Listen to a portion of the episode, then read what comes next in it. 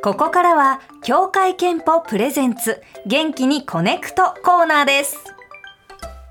リスナーさんからの健康にちなんだメッセージの紹介や専門のお医者さんを招いてのトークを通じみんなで健康についての意識を高めより元気な明日を目指す企画です。はい、今週はですね、初めてゲストの方いらっしゃっております。はい、はい10月は乳がん検診の大切さを呼びかけるピンクリボン月間ということで乳がんについてみんなで学んでいきましょうお話を伺うのは国立がん研究センターがん対策研究所検診研究部長中山富夫先生ですよろしくお願いしますよろしくお願いします。お願いします。あのそもそもなんですが乳がんにかかる女性ってどれくらいいるんでしょうか？えっ、とそうですね。乳がんというのはすごく増えているがんで、えっ、と年間にですね、だいたい11万人ぐらいの方が、えー乳がんと診断されちゃうんですよ。女の人のがんっていうのは全部合わせると40万人ちょっとしかいないので、もうがんの4分の1が乳がんというもうすごい状態になってしまってます。これが増えている理由ってのはどういうところにあるんですか？えーとね、いろいろあるんです。もちろんその生活習慣がその海外ヨーロッパとかそういう風な感じになってきたとかいうこともありますけれど、あの乳がんっていうのは実は女性ホルモンに関係をしていましてエストロゲンというこの女性ホルモンは、まあ、おっぱいの細胞を増やしたりする働きがあるんで、まあえー、月経が始まっちゃったあ子供から月経が終わるまでずーっと出ているんですけれど、まあ、これがお子さんを産んだあ直後にビタッとゼロになっちゃうとかそれからおっぱいをあげてる間はゼロになっちゃうという期間があるんです。ところが最近はやはり出産がだんだん高齢化してきたり、まあ、ご出産されないという方が増えてきてるということもあって、まあ、この辺の影響が大きいのではないかというふうに考えられています。なるほど。で、女性だけのがんなのかなっていうふうに思ってたら、男性にも乳がんの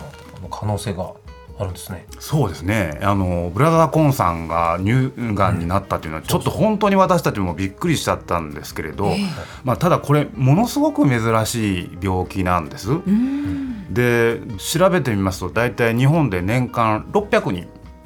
だから、はい。女性が11万人なんだけど男性で乳がんになるのは本当に600人しかいないというすごい珍しい病気です。発症者の方が多いのってどれぐらいの年代の方なんですか？まあ一昔前もう5年10年前はもう40歳の方がピークだと。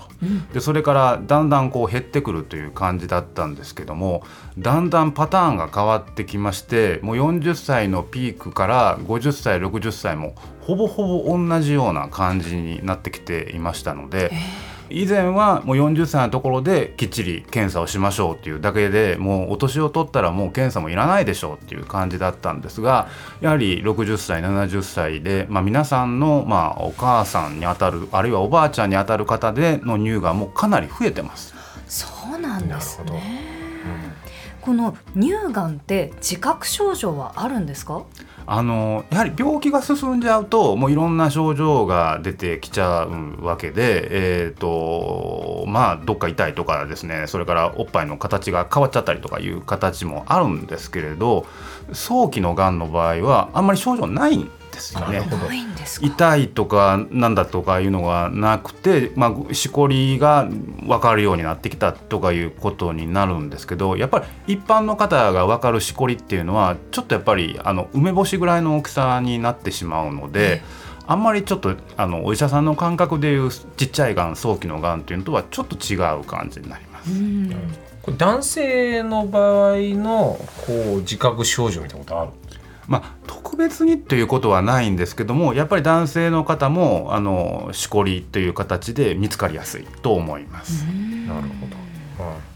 この先ほどお話の中で、まあ、出産の年齢とか、その出産歴が、まあ、乳がんとそのホルモンの関係で要因の一つになるっていうお話がありましたがどういう人が乳がんになるリスクが高いっていうのは他にもあるんですか？そうですね。やっぱり、えーとまあ、出産が、まあ、最初に出産するのが、まあ、昔だったら10代20代の初めだったのが今はもう30代それから40歳になるギリギリぐらいだと思うんですけど、はいそういう方があのかなりリスクが高い、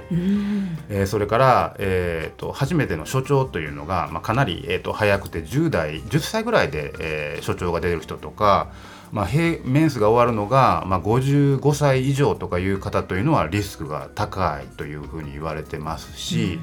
それからちょっと不思議なことはあの月経が止まってから急にお太りになる女性って方一定いられると思いますけどそういう方とか、まあ、あんまり運動をしていない方というのが、まあ、なりやすいという形があります。うん、また最近話題になっているのはやはりそのご兄弟であるとか、まあ、あ親御さんが乳がんになった血縁者の方がいる方はやはり遺伝しやすいんではないかというふうに言われています。遺伝でなりやすいがあるってことですね。まあ、言ってもその例えば半分遺伝するとかいう感じではないんですけど、まあ、乳がんの患者さんを100人ぐらい集めてきたら、まあ、5人から10人ぐらいはやはり明らかに遺伝だろうというふうに言われています。で最近はですね、えーと、遺伝子を調べることができるようになっていてでそれで、えーと、非常に乳がんにかかりやすいという病気がもう分かってきてるんですけど、まあ、それも日本人はもう少ないだろうと言われてたんですが、まあ、調べてみるとどうやら500人に1人ぐらいはそういう遺伝子を持っているので、まあ、そういう方は、えーと、乳がんに大変なりやすいんではないかということが分かってきています。なるほど。この乳がん発見するためには日頃からどういうことに心がければいいんでしょうか？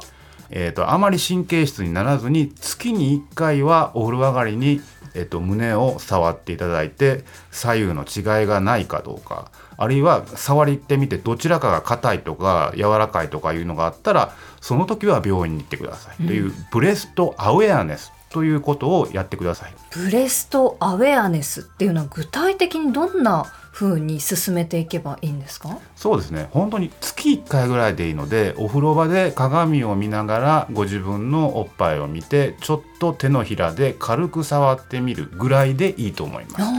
もうそのぐらいで違いが明らかになんか左右違うなって言った時にもう病院に行ってもらうということです。なるほどじゃあまあもし検診に行ってなければないでいいし何か見つかれば早いうちがいいってことですよね。そうですねうんちなみに気になる症状というか何か気づいたことがあったらどんな病院にかかればいいんですか？やはりですねあのレディースクリニックというのは結構たくさんあるんですけど乳腺はやっぱり乳腺外科と称しているところに行かないとなかなか専門の先生がいないので乳腺外科とか、えーと、ブレストクリニックとかそういう名前を出しているところへ行っていただきたいと思います。はい、はい、その他にもこのより検診を受けてほしい相手っていうのはいますか？まあやっぱり全然受けたことがない人っていうのはやっぱりまずいので、うん、まあ、そういう方はあの必ず受けていただく。アメリカはとかイギリスはもう8割の女性が検診を受けてらっしゃるんですけど、うん、日本はたかだか4割しか受けてないので、うん、基本的に2年に1回例えば偶数なら偶数の年でいいですからその時に受けていただいてもし忘れちゃったり忙しかったりしたら1年遅れても構わないので、まあ、あの定期的にだけやっていただければいいのかなと思います。この乳がんは早期発見をして適切に治療すれば普通の生活には戻れるんですか？そうですね。あのやはりあの脇の下のリンパ節に転移がなければあのもう全く普通の生活を送れるんですけど、どうしてもそこのリンパ節を施切除しないといけなくなるとすれば腕が腫れてくる感じになってくるので、うん、えー、例えば洗濯物重いものを干したりするのがなかなか辛くなってしまいます。あの辛い状態で見つかった方に対して医療者はいろんなことをしてくれるんですけどもやはりなかなか辛くて、えーと、全部の苦痛を取ってあげられないということになりますから、まあ、そういうことにならないように男性の方も奥さんとかお母さんにそういう検診をちゃんと受けてもらうように伝えていただきたいなというふうに思います。はい。ということで中山富夫先生ありがとうございました。ありがとうございました、えー、中山富夫先生には来週もお話を伺います。先生引き続きよろしくお願いします。よろしくお願いします。協会憲法プレゼンツ元気にコネクトでは皆さんからの健康にまつわる川柳ととにかく元気を出したい時に聴く曲元気にコネクトソングのリクエストをお待ちしていますメールアドレスはすべて小文字でコネクトアットマーク tbs.co.jp まで。件名に協会けんぽ係とお書き添えください。以上協会けんぽ presents 元気にコネクトでした。